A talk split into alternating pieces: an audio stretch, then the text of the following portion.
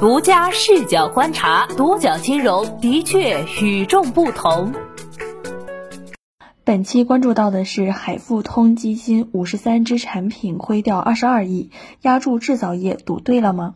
二零二二年 A 股市场波动剧烈，不少股票型基金黯然神伤。近日，海富通基金旗下产品海富通股票混合基金公布了二零二二四季度报告，四季度利润出现了罕见的暴跌，亏损三点六八亿元，三季度亏损五百一十四万元。不仅单只产品表现较差，截至四季度末，海富通基金旗下的一百四十只基金，其中有五十三只产品亏损超二十二点五亿元。海富通股票混合基金究竟被赎回了多少？从披露的四季报里也揭晓了答案。截至二零二二年末，海富通股票混合基金资产规模二十二点七二亿元，与三季度相比规模缩水百分之十四点五。君子慎始，差若毫厘，谬以千里。业绩不佳，规模下降，是没选对主题行业，还是基金经理依托多导致精力分散所致？新的一年又能否走出困局？受市场风格影响。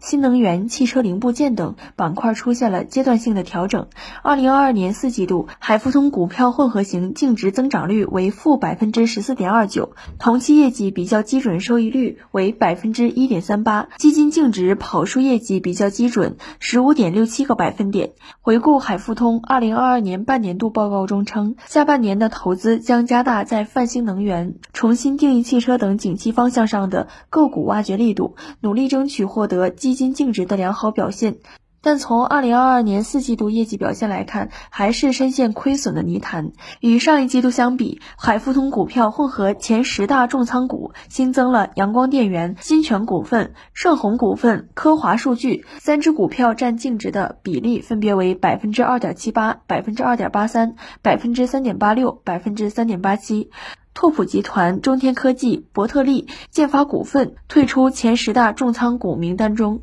该基金前三大重仓股为鹏辉能源、派能科技、裕能科技，持股比例分别为百分之九点三七、百分之九点三七、百分之七点六一。其中前两大重仓股占净值比例较三季度相比分别增加百分之一点零一、百分之零点一五。重仓股表现欠佳是拖累该基金净值表现的重要原因。从持仓的股。股票价格走势来看，派能科技股价在二零二二年十二月三十一号收报三百一十五点六五元每股，与九月三号的收盘价格四百元每股相比，下降幅度达百分之二十一点零八。裕能科技三个月间股价从六百一十六点六八元每股降至五百六十八点五元每股，降幅为百分之七点八一。派能科技二零零九年十月成立，二零二零年十二月上市，主营业务为磷酸铁锂电芯模组及蓄能电池系统的。研发、生产和销售。海富通股票混合基金二零零五年七月末成立，至今已经走过十七个年头，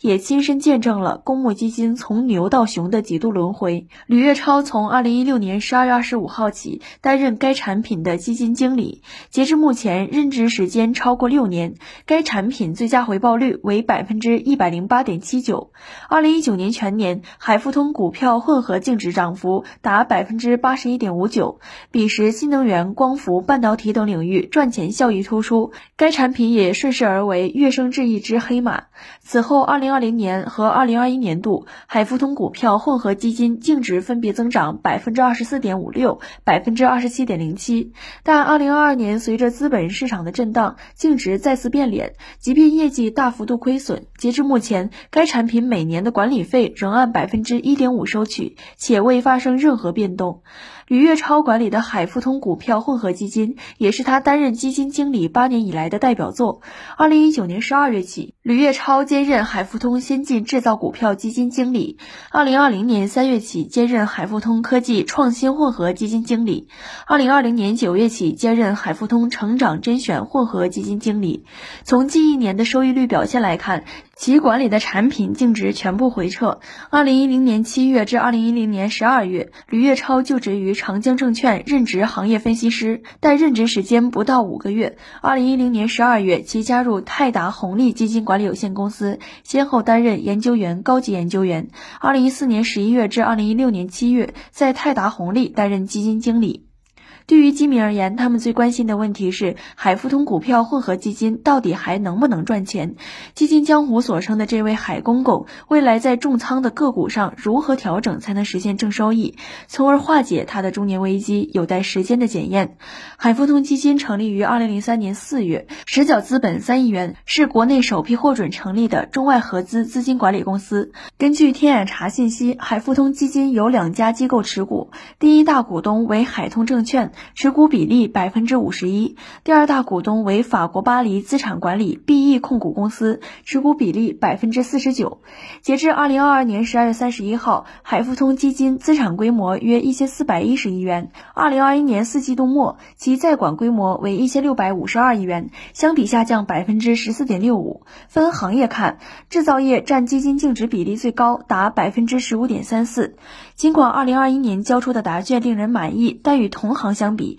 这家成立二十年的老牌公募基金机构资产规模排名属于中下游水平。根据 Win 的数据，全市场一百五十七家公募基金及资管机构，二零二一年在管规模的增速排名看，掉到行业第八十九位。近期，一位拥有二十三万粉丝的 IT 数码大 V 本想薅点海富通旗下基金产品的羊毛，结果持有五天后光速劝退。二零二二年十二月二十三号，大 V 老贾是我了发布一则微博，内容显示他收到了招行送的两万八千八百八十八元虚拟基金体验。这个虚拟两万八千八百八十八元买基金持有五天，收益归他，亏损不用出钱，让他体验一下。如果觉得收益可以，就拿真金白银买。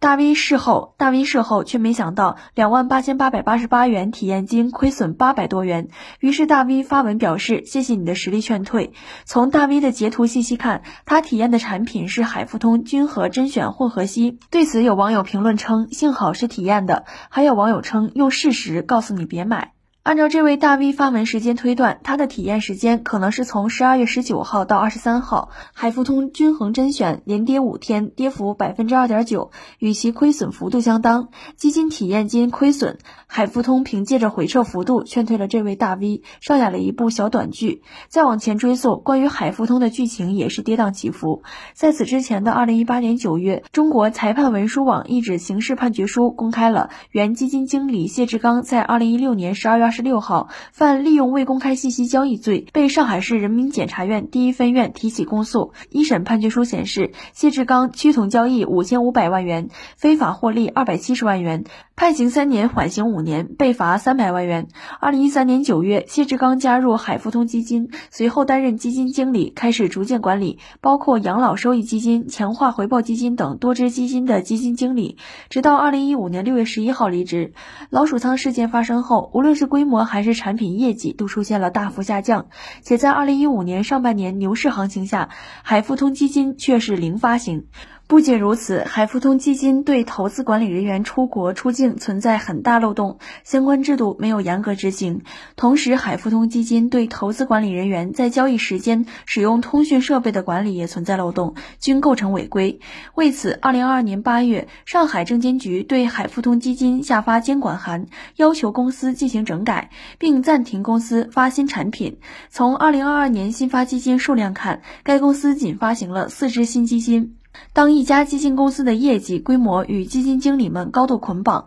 基金经理的业绩变动以及是否离职值得关注。二零二三年伊始，海富通一口气解聘了四只产品的基金经理，包括海富通吉利债券、海富通红枫定开证券基金经理刘田、海富通中短债债券基金经理谭云飞。以及海富通蜥蜴灵活配置混合基金经理夏炎炎，背后更深层次的原因离不开基金经理一拖多，导致同质化严重，基金产品一荣俱荣、一损俱损等问题。按照目前海富通一百四十三只基金数量计算，二十七名基金经理平均每人管理约五点三只产品，高于公募行业平均每人管理的三点二只基金。同时，易托多也反映出基金人才相对短缺的困境，以及管理的产品类型多精力不集中，影响业绩。以累计任职时间超过八年半的谭云飞为例，在管基金数量八只，产品包括债券型基金、混合型基金以及货币型基金，现任基金资产管理规模一百。百三十三点三六亿元，任职期间最佳回报百分之五十二点五五。